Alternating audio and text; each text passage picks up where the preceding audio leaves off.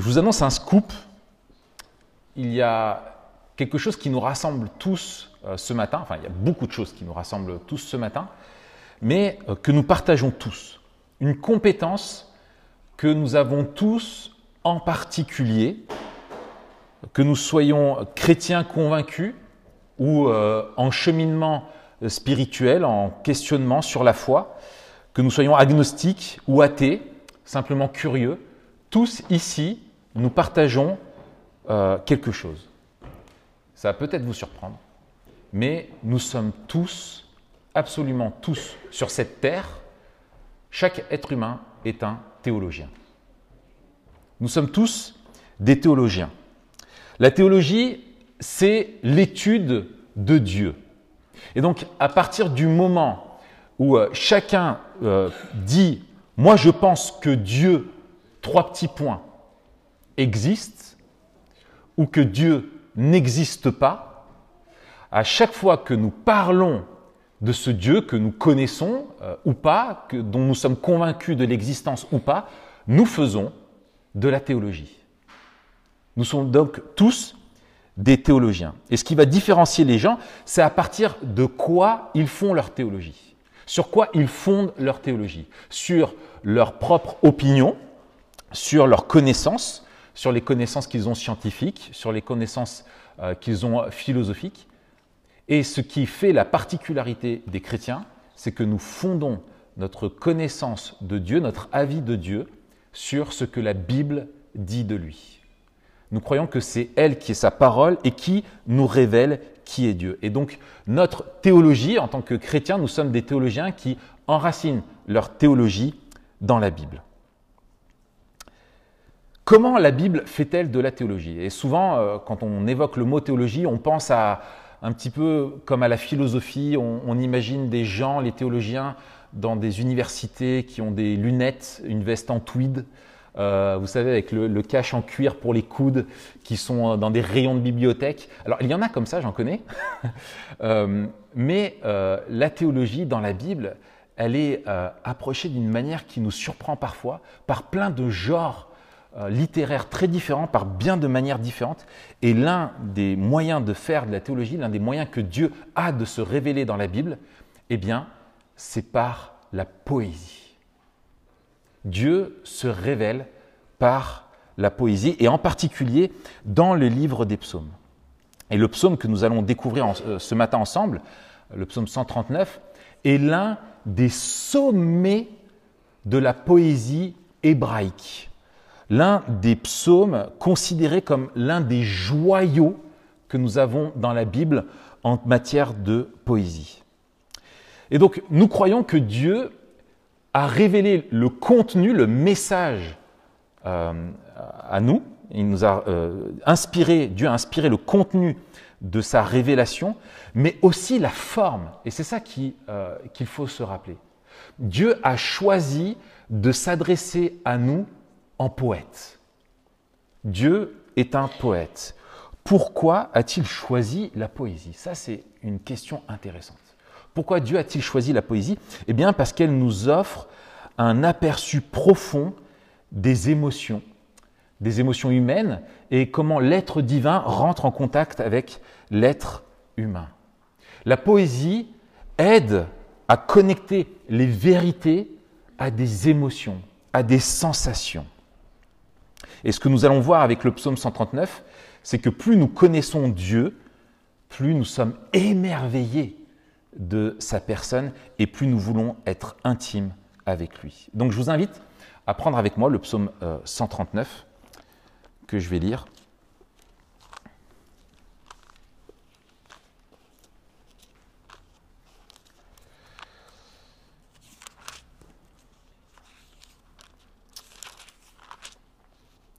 Donc je lis le psaume 139. Éternel, tu me sondes et tu me connais. Tu sais quand je m'assieds et quand je me lève, tu comprends de loin ma pensée. Tu sais quand je marche et quand je me couche, et tu pénètres toutes mes voies. Car la parole n'est pas sur ma langue que déjà, éternelle, tu la connais entièrement. Tu m'entoures par devant, par derrière et par devant, et tu mets ta main sur moi. Une telle science est trop merveilleuse pour moi, trop élevée pour que je puisse la saisir. Où irai-je loin de ton esprit? Où fuirai-je loin de ta face? Si je monte aux cieux, tu y es. Si je me couche au séjour des morts, t'y voilà. Si je prends les ailes de l'aurore et que j'aille demeurer au-delà des mers, là aussi ta main me conduira et ta droite me saisira. Si je dis au moins les ténèbres me submergeront et la nuit devient lumière autour de moi. Même les ténèbres ne sont pas ténébreuses pour toi. La nuit s'illumine comme le jour et les ténèbres comme la lumière. C'est toi qui as formé mes reins, qui m'as tenu caché dans le sein de ma mère. Je te célèbre car je suis une créature merveilleuse. Tes œuvres sont des merveilles et mon âme le reconnaît bien. Mon corps n'était pas caché devant toi lorsque j'ai été fait en secret, tissé dans les profondeurs de la terre. Quand je n'étais qu'une masse informe, tes yeux me voyaient et sur ton livre étaient inscrits tous les jours qui étaient fixés avant qu'un d'eux n'existe. Que tes pensées me semblent impénétrables, que la somme en est grande. Si je les compte, elles sont plus nombreuses que les grains de sable. Je m'émerveille et je suis encore avec toi. Ô Dieu, si seulement tu faisais mourir le méchant, homme de sang, écartez-vous de moi. Ils parlent de toi d'une manière infâme, ils prennent ton nom en vain, eux, tes adversaires. Éternel, n'aurais-je pas de la haine pour ceux qui te haïssent, du dégoût pour ceux qui se soulèvent contre toi? Je les hais d'une parfaite haine. Ils sont devenus pour moi des ennemis. Sonde-moi, ô Dieu, et connais mon cœur. Éprouve-moi et connais mes préoccupations. Regarde si je suis sur une mauvaise voie et conduis-moi sur la voie de l'éternité. Voilà pour la lecture de ce merveilleux psaume. Et euh, nous voyons dans ce, dans ce texte quatre strophes, une poésie en quatre strophes, dans lesquelles le roi David, qu'il a écrit mille ans avant la venue de Jésus-Christ, décrit quatre facettes de qui est Dieu, de ce qu'on appelle ses attributs, ses qualités, de façon très personnelle. La première que David décrit est que Dieu est celui qui le connaît. Dieu me connaît. Le terme technique qu'on évoque en théologie, puisque nous sommes des théologiens, j'ose euh, donner un terme théologique, c'est le terme d'omniscience. Dieu connaît absolument toute chose. Dieu sait tout. Sa connaissance n'a pas de limite. Elle est sans fin. Il n'y a rien que Dieu ne sache pas. Quand on songe, si on voulait faire une comparaison entre la somme de la connaissance de l'humanité accumulée depuis sa création par tous les hommes, par tous les scientifiques, par tous les sages, contenus dans tous les livres du monde et sur tout ce que représente Internet, par rapport à la connaissance de Dieu, c'est quoi? Un atome par rapport à l'univers, une molécule d'eau par rapport à tous les océans? Jamais on ne pourrait stocker tout ce que Dieu sait quelque part, parce que sa connaissance est infinie.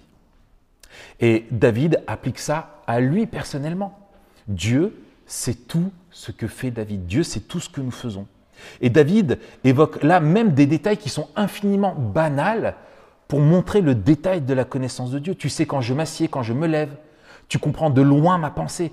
Tu sais quand je marche et quand je me couche, tu pénètres toutes mes voies. Dieu sait tout de nous. Dieu voit tout de nos vies.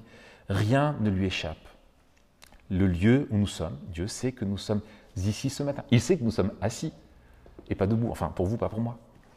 Les personnes avec qui nous sommes, tout ce que nous regardons, tout ce que nous faisons, Dieu voit toutes choses. Dieu nous connaît même mieux qu'Amazon, même mieux que Google, même mieux que tous nos réseaux sociaux réunis.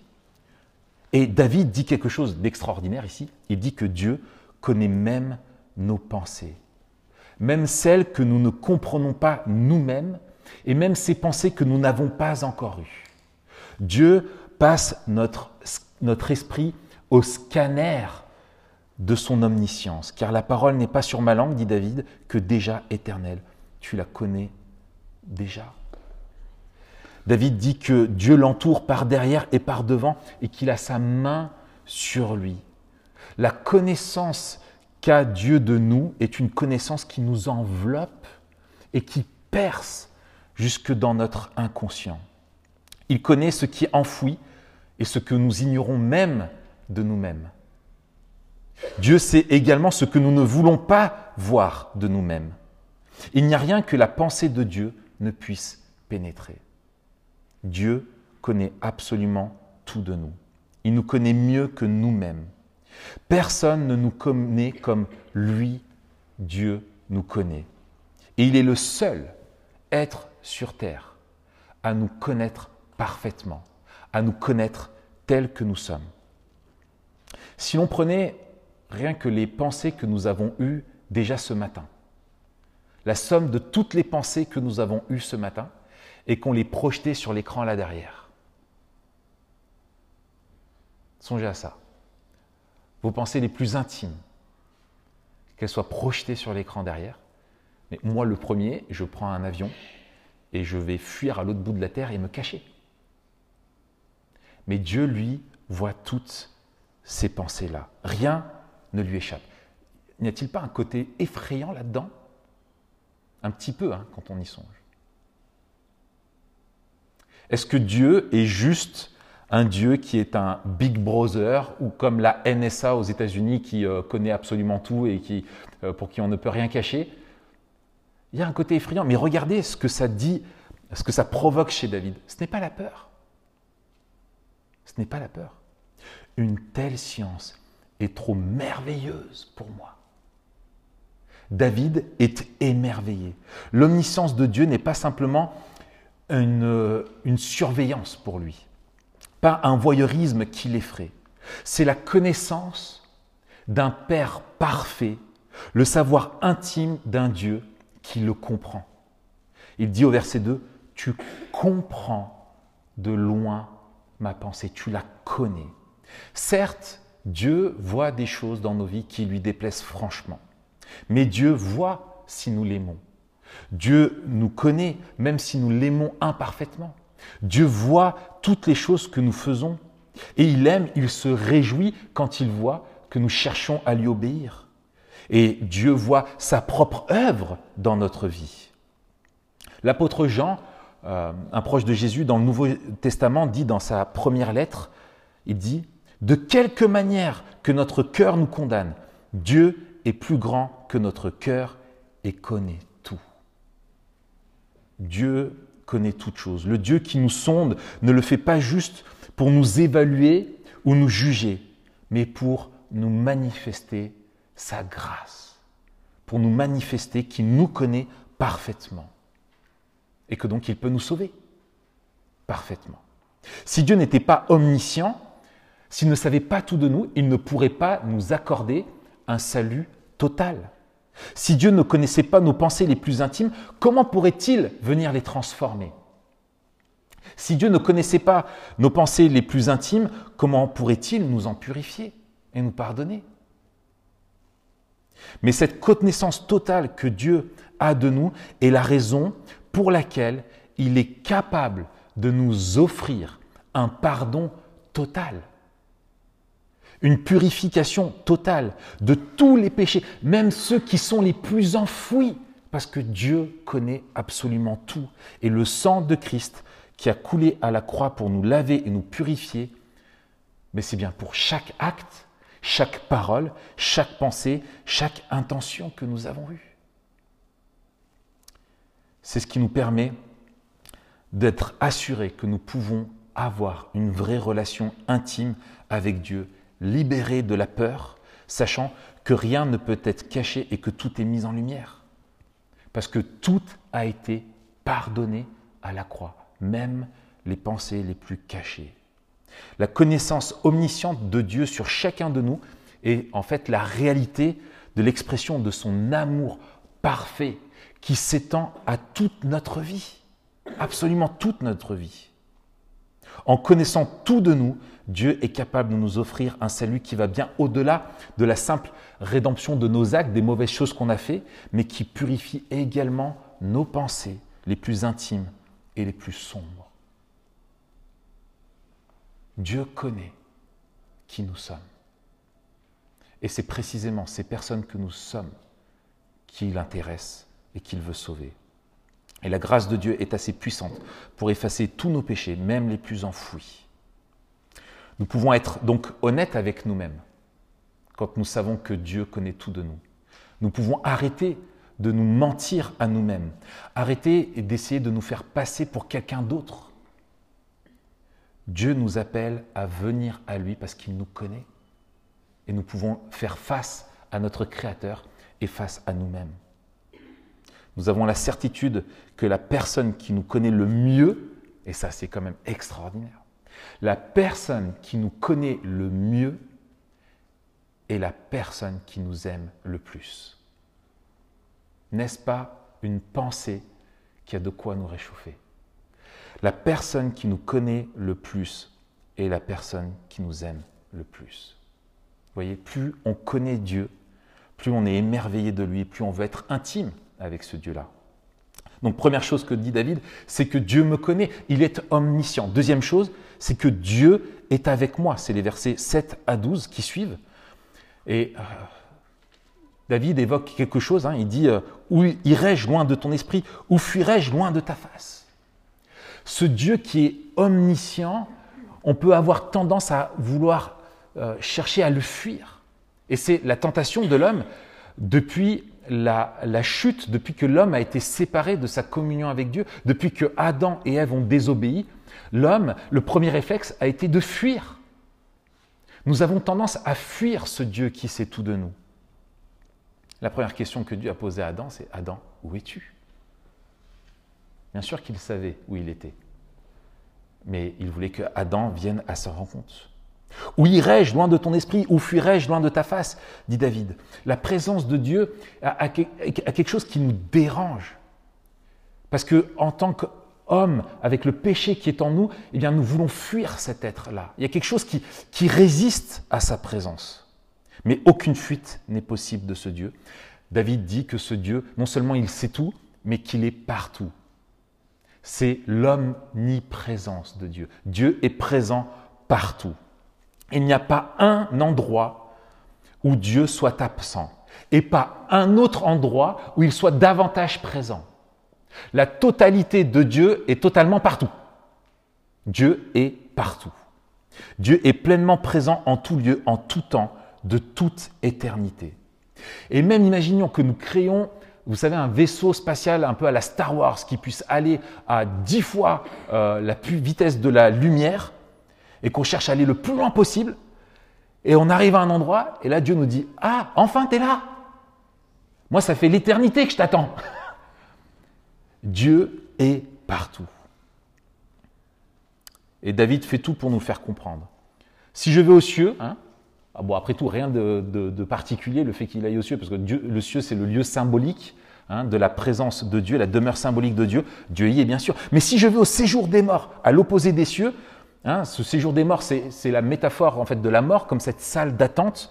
Et eh ben en fait, même Dieu est là, même la mort ne peut nous séparer de la présence de Dieu. L'aurore, c'est l'est de la terre. Hein. Si je vais à l'est, eh bien tu es là. Ou si je vais au-delà de la mer, à l'ouest, pour lui, eh bien Dieu est aussi là. Dieu est partout sur la terre. La nuit, ah oui, la nuit symboliquement, la nuit aussi, c'est quelque chose de très fort. Hein.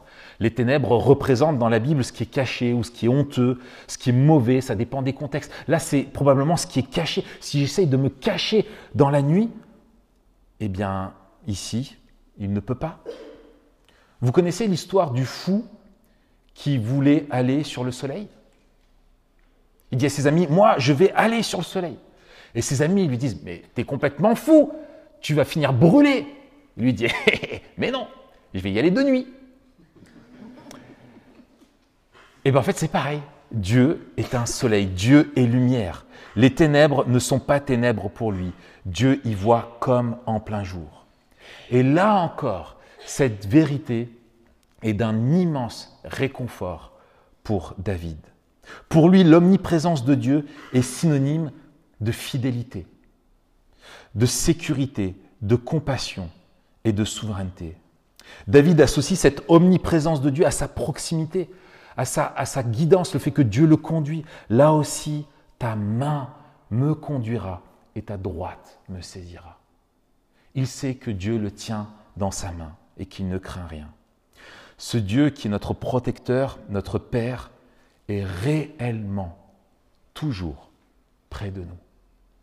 Nous sommes toujours dans sa main. Cette présence de Dieu à nos côtés a été manifestée pleinement dans la venue de Jésus-Christ, qui était Emmanuel, Dieu avec nous. Jésus a été avec ceux qui se pensaient être seuls, ceux qui pensaient que Dieu ne les connaissait pas, que Dieu ne les voyait pas. Jésus était auprès de ceux que personne ne considérait. Il est allé chercher ceux qui pensaient que jamais Dieu ne s'intéresserait à eux, ceux qui pensaient être les derniers à l'intéresser, ceux qui pensaient que Dieu ne pouvait pas les aimer. C'est auprès d'eux que Jésus est allé pour leur démontrer que Dieu était là aussi pour eux. Il nous faut donc bien, je crois, nous rappeler cette vérité. Nous pouvons nous sentir loin de Dieu. Nous faisons tous cette expérience-là. Nous disons loin de lui. Mais en réalité, lui, il est toujours près de nous. Toujours. Et il nous est parfois bien difficile d'avoir conscience de cette présence. Nous résumons sa présence à nos côtés trop souvent par un ressenti, euh, ou par des circonstances favorables. Mais notre salut et sa fidélité dans nos vies consistent dans le fait qu'il nous a unis à lui par l'œuvre de Jésus. Nous sommes unis à lui et il est toujours avec nous. Et il manifeste sa présence comme une réalité par son esprit qui est en nous. Dieu veut donc que nous soyons dirigés par cet esprit, conduits par l'esprit, il veut que nous fassions cette expérience quotidienne de cette relation intime avec lui. Et même quand nous sommes dans un désert spirituel ou quand nous sommes embourbés dans notre péché, Dieu ne refusera jamais sa présence. Il est toujours là pour nous et il nous appelle à revenir à lui. Plus nous connaissons Dieu, plus nous sommes émerveillés de qui il est et plus nous voulons être intimes avec lui. David dit que Dieu le connaît, que Dieu est toujours avec lui. Et puis dans cette troisième strophe, il dit que Dieu est mon créateur. C'est les versets 13 à 18. Et là, David souligne encore d'une manière très personnelle un autre attribut de Dieu qui est son omnipotence. Dieu est tout-puissant. Dieu est à l'origine et au contrôle de toutes choses. Là encore, imaginez un compteur qui essaye de mesurer la puissance de Dieu. Et ce compteur, il monte en disant, bon, il est puissant, il est puissant jusqu'à là, là. Et en fait, ce compteur, il monte. Et il monte de toute éternité. Et il montera pour l'éternité. Parce qu'à un moment donné, rien ne peut dire que Dieu n'est pas plus puissant que ça. Dieu est tout puissant. Sa puissance n'a absolument aucune limite. Et David fait un parallèle poétique entre le fait qu'il est sorti des reins de sa mère et tisser des profondeurs de la terre. Hein, je suis sorti des reins de ma mère, tisser des profondeurs. Et là, en fait, c'est une image pour lui et, qui nous renvoie en fait avec la création de l'homme, avec la création d'Adam. Adam n'a pas plus été créé par Dieu que nous. Nous sommes ses créatures. Nous sommes créés à son image et pour sa gloire. Et donc, nous sommes, c'est ce que fait dire à David, qu'il est une créature merveilleuse. Nous sommes des créatures merveilleuses parce que nous portons son image et que nous reflétons sa gloire.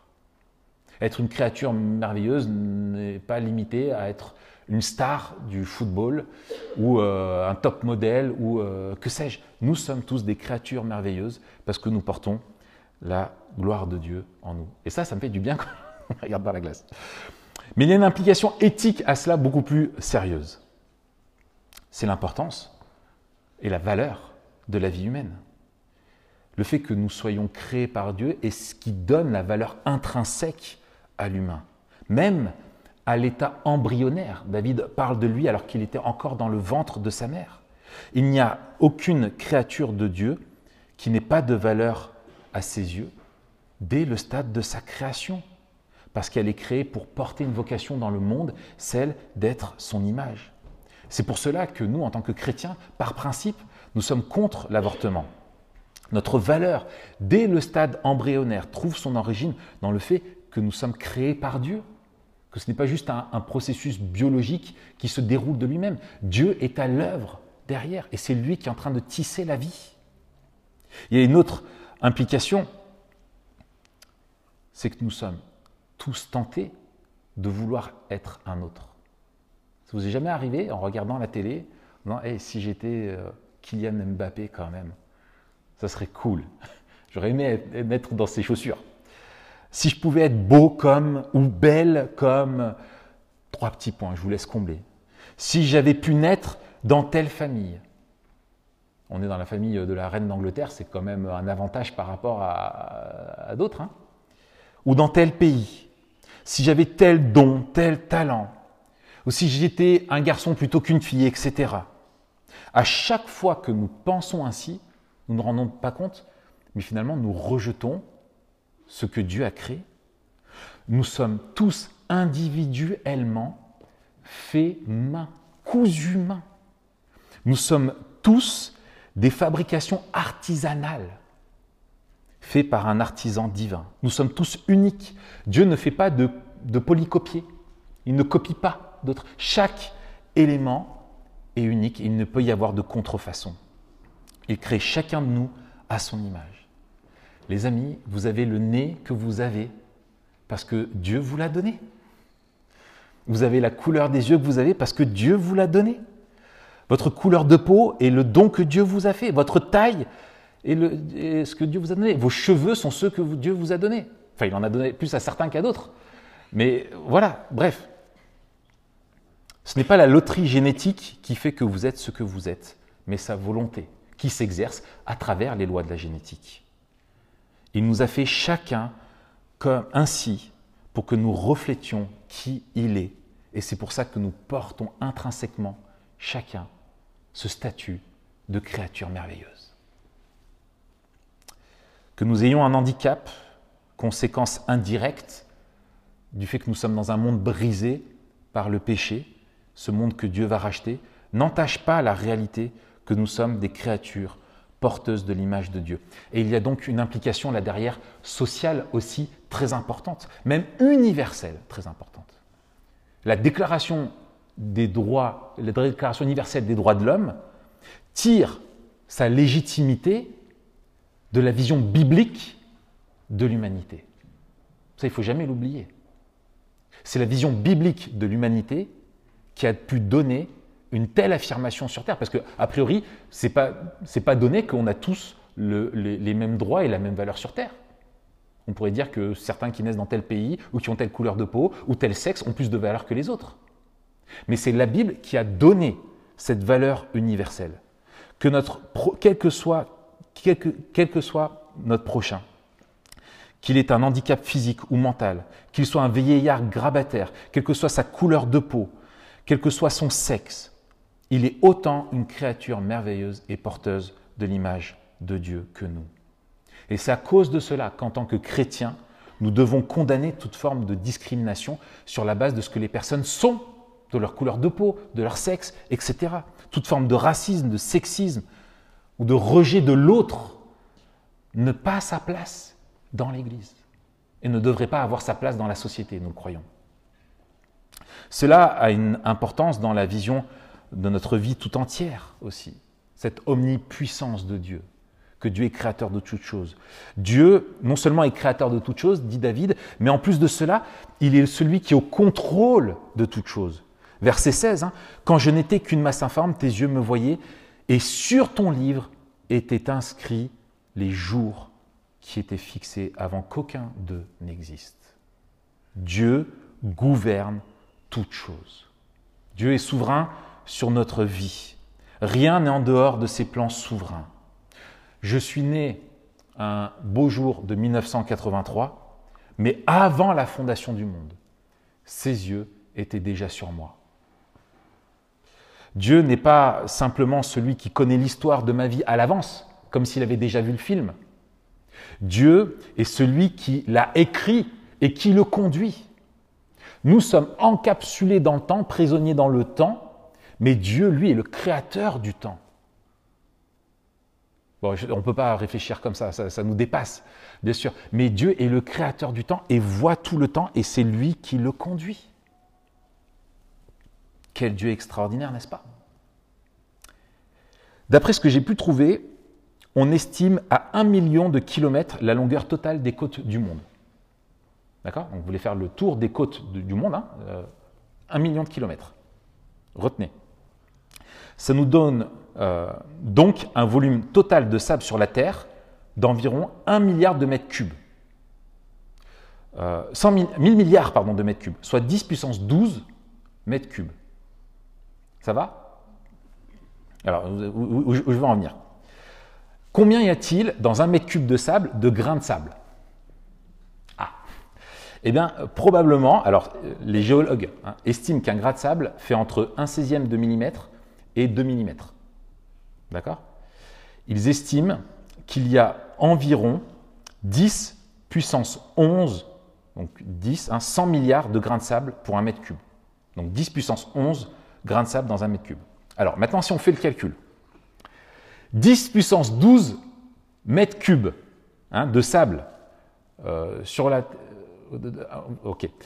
Euh, multiplié par 10 puissance 11 grains de sable par mètre cube de sable, hein, il y a 10 puissance 12 mètres cubes de sable sur la Terre. D'accord? Vous avez suivi? 10 puissance, ok. Donc 10 avec 12 zéros mètres cubes de sable sur la Terre. Dans chacun de ces 10 puissance 12 mètres cubes, il y a 10 puissance 13, euh, non 10 puissance 11 euh, grains de sable. Ça va? On a un résultat donc, si mes calculs sont bons, de 10 puissance 23, donc 10 avec 23 zéros, grains de sable sur Terre. Mais ce calcul est faux, parce que j'ai oublié de compter les déserts. Vous imaginez si on rajoute les déserts? Verset 17. Que tes pensées, ô Dieu, me semblent impénétrables. Que la somme en est grande. Si je les compte, elles sont plus nombreuses que les grains de sable. Je m'éveille et je suis encore avec toi. Si David plongeait dans l'univers des songes et pouvait voir l'étendue de la pensée de Dieu, de, toutes ses grandeurs, on ne peut pas faire le tour de ça. Voilà qui est Dieu. Le roi David a eu une vie très difficile. Quand on lit sa vie, euh, elle a été très éprouvante. Probablement une vie plus difficile que toutes nos vies réunies. Et les psaumes nous décrivent ses états d'âme. Mais nous le rejoignons, nous pouvons faire l'expérience qu'il fait en ceci. Quand on songe à nos innombrables problèmes, sans cesse on se sent submergé comme par une tempête de sable. Mais quand on lève les yeux et qu'on médite sur qui il est, quand on réfléchit à ses œuvres, on arrive à la conclusion, moi, créature, devant ce Dieu créateur, si merveilleux qui se révèle à moi, je peux être en paix. Il sait tout, il contrôle tout. Quatrième et dernière strophe que nous avons dans ce psaume, Dieu dit que, David dit que Dieu est son Dieu, Dieu est mon Dieu et je dois le craindre. Et là, on a une rupture dans le psaume. Hein. Jusqu'à présent, David s'émerveille. Et puis là, d'un coup, oh Dieu, si seulement tu faisais mourir le méchant, homme de sang, écartez-vous de moi. Waouh, on est surpris par la violence des propos de David. Et notre, notre esprit moderne est, heurté par ce, cet appel à la, à la vengeance de la part de Dieu. Et certains commentateurs pensent même que cette strophe a été rajoutée ici, mais qu'elle fait partie en fait d'un autre psaume écrit par David. On ne comprend pas le changement de registre soudain. Mais quand on regarde dans la littérature euh, des, psaumes, on voit que ces changements soudains arrivent très régulièrement. David passe à un registre vraiment qu'on appelle imprécatoire. Il demande à Dieu de maudire. Il invoque les malédictions divines. Mais pourquoi un changement si soudain? Pourquoi ce changement si soudain? Eh bien, David change de ton car sa méditation sur la, grandeur de son Dieu, son émerveillement de Dieu, vient se heurter à l'attitude des hommes à son égard. Quand il contemple qui est Dieu et qu'il voit ce qu'il vivait comme les hommes le rejetaient, qu'ils l'insultaient, David est profondément choqué. Comment un Dieu si merveilleux peut-il être rejeté et insulté par les hommes? Ce que Dieu est pour David, il l'est pour tous les hommes. Il est leur créateur également. Il connaît tout d'eux. Il est toujours auprès d'eux. Il voit chacune de leurs pensées et les voit se moquer de lui et le haïr. Hein, c'est ce qu'il dit au verset 20-21. Ils parlent de toi de manière infâme. Ils prennent ton nom en vain, eux tes adversaires. Est-ce que, comme David, nous pouvons maudire le monde au nom de Dieu? C'est ce que certains ont pensé dans l'histoire. Mais nous devons dire clairement que non, et bien comprendre que ce sont les paroles ici de David. La colère de David n'est pas pour ce que les méchants lui ont fait déjà à lui, il ne demande pas la vengeance de Dieu parce qu'ils lui ont fait du mal à lui, mais il dit à Dieu de se venger pour le mal que les hommes font à Dieu directement. D'accord? Ce n'est pas son affaire, c'est entre lui et eux. Mais il appelle à Dieu de juger les hommes pour ce qu'ils font. Et il faut prendre également les paroles de David pour ce qu'elles sont. Dans la Bible, les paroles imprécatoires de jugement qui appellent à la malédiction ne sont pas données par, dites par n'importe qui. Elles sont toujours dites par des personnes qui avaient un rôle très spécifique de représentant dans le peuple de Dieu. C'était les prophètes qui le faisaient, ou les rois comme le roi David. Parce que le roi avait cette fonction auprès du peuple de représenter Dieu. Quand le roi parlait, il était censé parler au nom de Dieu. Donc en fait, dans ce psaume, David est inspiré par Dieu et Dieu parle par lui et il dit, finalement, c'est Dieu qui dit par la bouche de celui qui le représente, je vais détruire ceux qui me méprisent.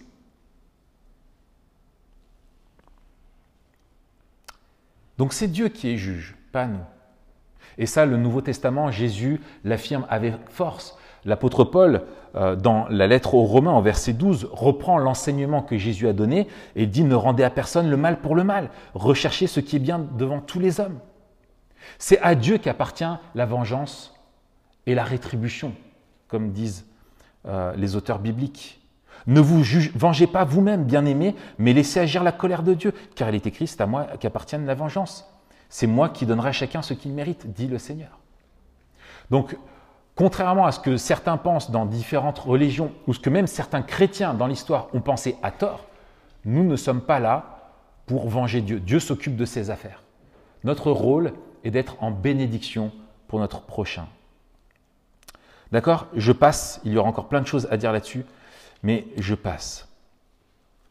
Mais David euh, montre que notre émerveillement doit nous conduire à la crainte de ce Dieu qui est aussi le juge de tous.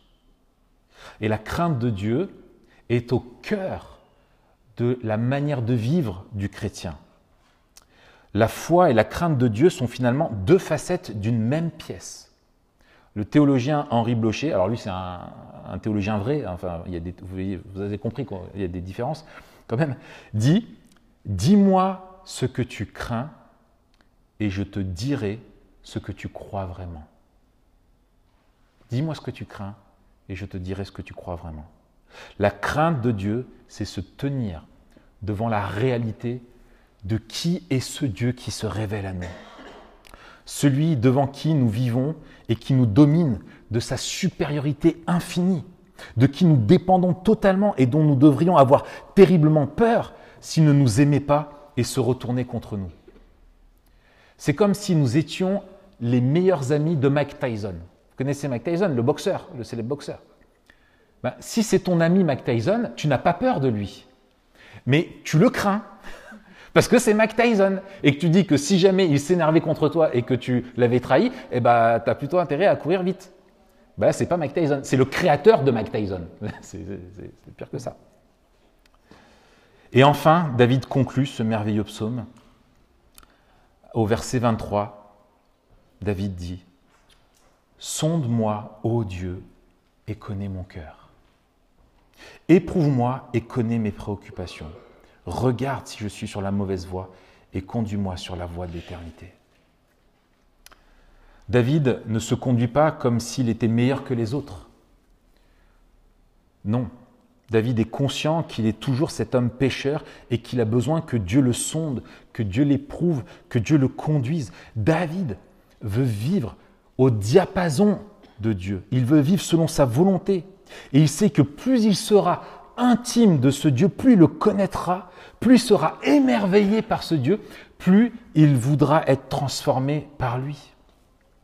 Et je vous invite à, observer quelque chose avec moi. Je ne sais pas si vous avez remarqué. Au verset 1, le verset 1, David fait une déclaration. Éternel, tu me sondes et tu me connais. C'est une déclaration. Au verset 23, David dit, Sonde-moi, ô Dieu, et connais mes pensées. David commence par la déclaration et finit par la prière. Il désire que Dieu envahisse son cœur. Il sait que Dieu le connaît et il lui demande de le connaître encore plus. Plus nous connaissons Dieu, plus il nous émerveille et plus nous voulons être intimes avec lui. Si Dieu nous révèle qu'il sait tout de nous, c'est pour se révéler à nous et nous pousser à le connaître et à le contempler. Si Dieu se révèle à nous pour nous rappeler qu'il est partout avec nous, c'est pour nous montrer aussi que si nous sommes sur le mauvais chemin, il peut nous ramener sur le bon chemin et lui demander d'être conduit par lui. Dieu, quand on lit ce psaume, on a l'impression qu'on rejoint David, où on voit que Dieu aspire à nous donner plus de lui-même ici-bas, à se révéler plus à nous que nous semblons vouloir lui demander. Ce psaume nous interroge sur notre soif de Dieu, notre soif de le connaître, d'être intime avec lui. Est-ce que nous le cherchons à le connaître avec toute l'ardeur qu'il mérite? Où que vous en soyez dans votre foi, rappelez-vous que plus vous connaîtrez Dieu, plus vous serez émerveillé de lui, et plus vous voudrez encore le connaître, et plus vous serez intime avec lui, parce que Dieu veut se révéler toujours plus à vous pour transformer votre vie.